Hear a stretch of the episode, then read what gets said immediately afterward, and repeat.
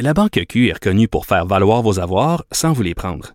Mais quand vous pensez à votre premier compte bancaire, tu sais, dans le temps à l'école, vous faisiez vos dépôts avec vos scènes dans la petite enveloppe. Hmm, C'était bien beau.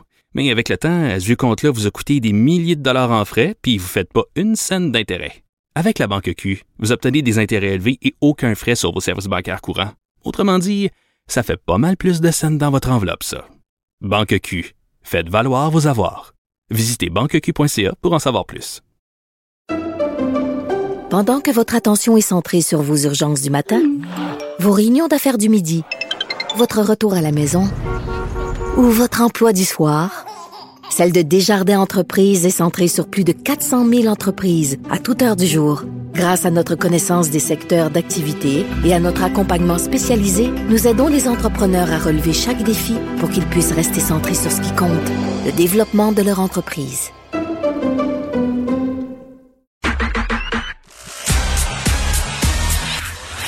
Geneviève Peterson. Elle est aussi passionnée quand elle parle de religion que de littérature. Elle saisit tous les enjeux et en parle ouvertement. Vous écoutez Geneviève Peterson. J'ai envie de vous dire que je suis aussi passionnée quand je parle de langue française et c'est ce dont on va parler maintenant avec l'organisme Impératif français qui a dû essuyer quelques critiques sur les médias sociaux, mais qui n'a pas en essuyé, hein, euh, suite à une publication critiquant euh, le français anglicisé, mettant euh, en scène la publication d'Impératif français, je parle, euh, qui mettait en scène euh, un mime impliquant Catherine euh, Dorion et Safia Nolin. On est avec Jean-Paul Perrault qui est président d'Impératif français. Monsieur Perrault, bonjour. Bonjour, bonjour madame. Comment allez-vous? Ça va euh, très bien. Je suis contente que vous ayez accepté euh, de vous présenter à l'émission euh, parce que, bon, euh, outre euh, les critiques sur les médias sociaux, j'ai envie qu'on ait une discussion euh, sur la langue française, vous et moi. Mais parlons-en de cette publication tout d'abord où on faisait la promotion, si on veut, d'un livre qui a été écrit par Christophe Clavé qui s'appelle Baisse du QI, appauvrissement du langage et ruine de la pensée, rien de moins, où on, on parle de l'appauvrissement de la langue et du fait qu'on est en train euh, un peu de laisser aller notre identité euh, en tentant d'abolir les genres, euh, les temps, les nuances. Puis bon, vous avez accolé ça avec un mime où on, on, rit un peu de la parlure, si on veut, de Catherine Dorion et de Safia Nolin, qui utilisent beaucoup le franglais. Impératif français je dirais pas c'est excusé, mais a tenu à faire une rectification euh, sur sa page Facebook euh, suite à cette publication-là qui a suscité des réactions. Euh, Qu'est-ce que vous aviez envie de dire là-dessus? C'était quoi euh, l'enjeu derrière cette rectification-là? Écoutez, d'ailleurs, il n'y avait pas d'excuses, il y avait des précisions. Oui, c'est ça, exactement. quand l'impératif français est intervenu, c'est pour dénoncer l'anglicisation, ou si vous préférez, la défrancisation ou la Mhm. franglisation du français au Québec et au sein de la francophonie. Et, et je ne vois pas pour quelle raison, surtout des personnages publics comme des annonceurs, des animateurs, des artistes, en sont rendus à, à utiliser un franglais ou un créole québécois qu'ils anglicisent, défrancisent pour passer un message qui pourrait être en toute beauté dit avec plus de charme entièrement en français.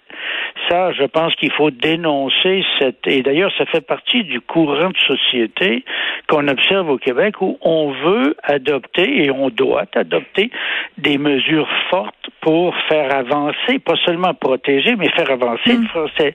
Mais quand on voit le saccage, et j'utilise ce terme-là, que certains personnages publics utilisent euh, le saccage de la langue française, ben je me dis, écoutez, ils nous marginalisent, ils nous, et au lieu d'avoir un, un, langage où tout est en français, parce que le, le, le, le, dictionnaire de langue française, le français est une langue riche de mots, mm -hmm. de nuances, capable d'exprimer les émotions. Et mais, je le, mais, mais je veux pas vous interrompre, là, Monsieur Perrault, mais je vais quand même le faire. le, dictionnaire, euh, on, on on peut ajouter des mots dedans. Puis, tu sais, je veux revenir au fait que vous parlez euh, d'artistes qui, utilisent le franglais.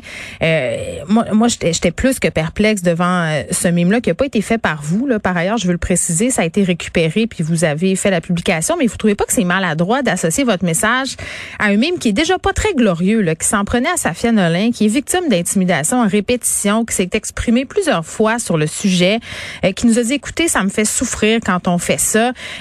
Puis d'instrumentaliser aussi Catherine Dorion euh, dans ce débat-là. C'était pas votre meilleur, d'autant plus que vous dites respecter ces artistes-là qui font quand même leur pain leur beurre avec une langue qui est métissée, avec qui utilisent le franglais dans leurs chansons.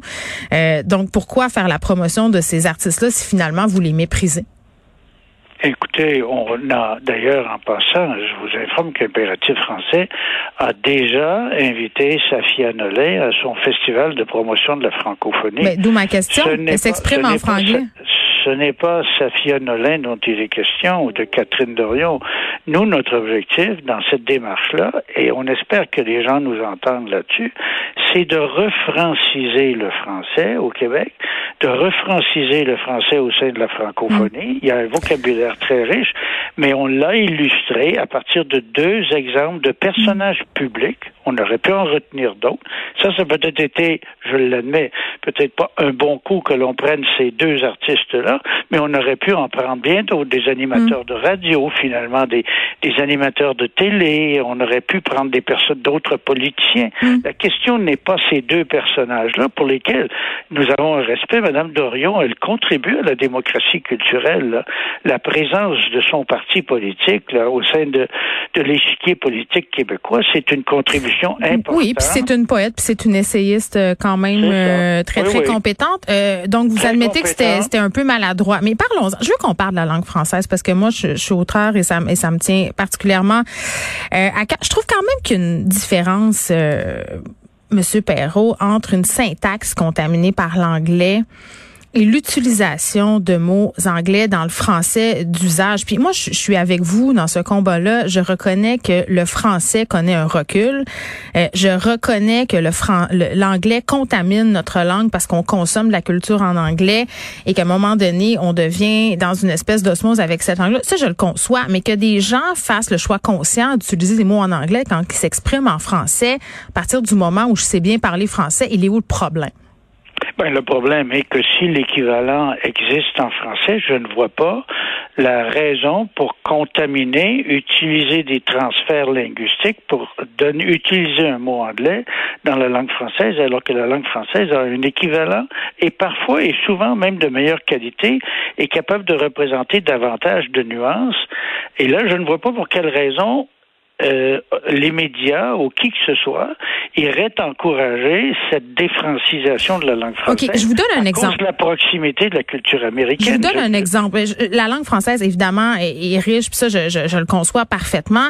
Mais la langue, ça devrait pas être quelque chose de figé. Puis moi, je suis pas d'accord pour dire qu'il y a souvent des mots en français. Il y a des mots qui sont en anglais, euh, qui sont presque impossible à traduire en français. Un mot très à la mode en ce moment, c'est empowerment. sais, je veux dire, même si tu le traduis par empouvoirer, je veux dire, ça, c'est pas la même affaire. Je, à un moment donné, il faut être capable de concevoir la langue comme une affaire qui se, qui se transmet, qui se métisse, qui se modifie.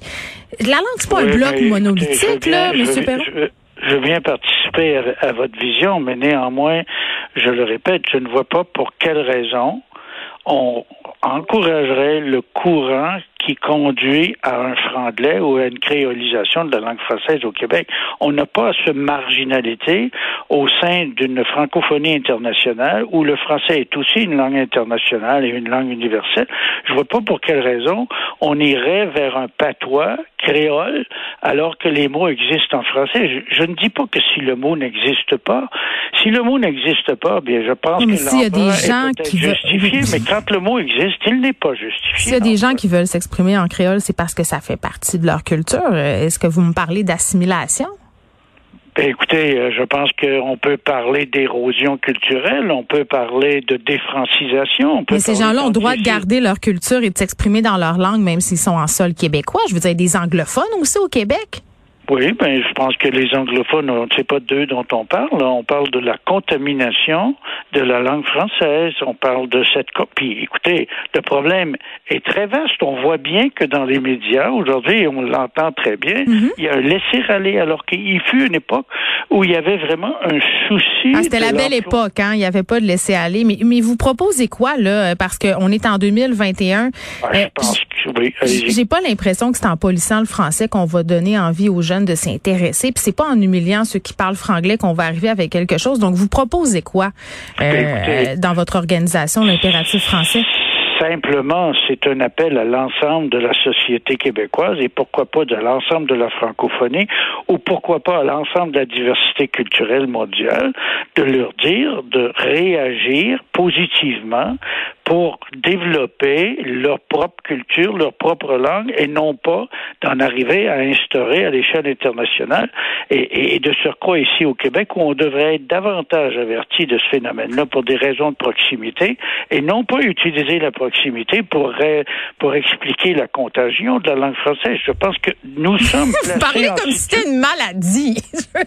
en tout cas, on s'entendra pas euh, là-dessus. Ben, on va se laisser sur la métaphore du pâté chinois de ma mère. Est-ce que ça vous tente? Je, vous, explique c'est quoi. Parce que ma, ma, mère me reprenait souvent euh, sur mon français euh, quand j'étais petite. Et à un moment donné, je lui disais, ouais, mais les gens, c'est comme ça qu'ils parlent. Puis elle me dit, ouais, mais avant de parler comme les gens, euh, c'est comme le pâté chinois. sais, avant de faire du pâté chinois réinventé, il faut savoir maîtriser le classique. Donc, il faut, il faut, il faut savoir bien parler français si on veut jouer avec la langue. Puis moi, je pense que c'est là-dessus qu'on devrait tabler, réintéresser les jeunes à la culture. Entièrement d'accord avec vous. Merci. Entièrement d'accord avec vous. Et c'est ce dont nous parlons.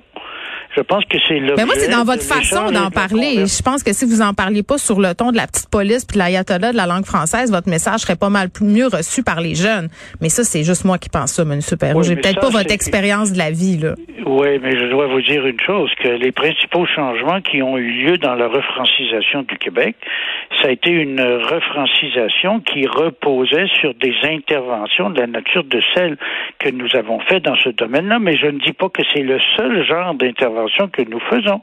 Ça, c'est une intervention qui reposait sur un article et on l'a fait pour attirer l'attention. L'article lié à cette photo est un article d'une importance, je dirais, euh, primordiale pour la compréhension de la de la colonisation des cerveaux. On va attendre vos prochains mimes avec impatience. Jean-Paul Perrault, président d'Impératif français. Merci beaucoup. Ça m'a fait plaisir. Merci à vous aussi. Au revoir.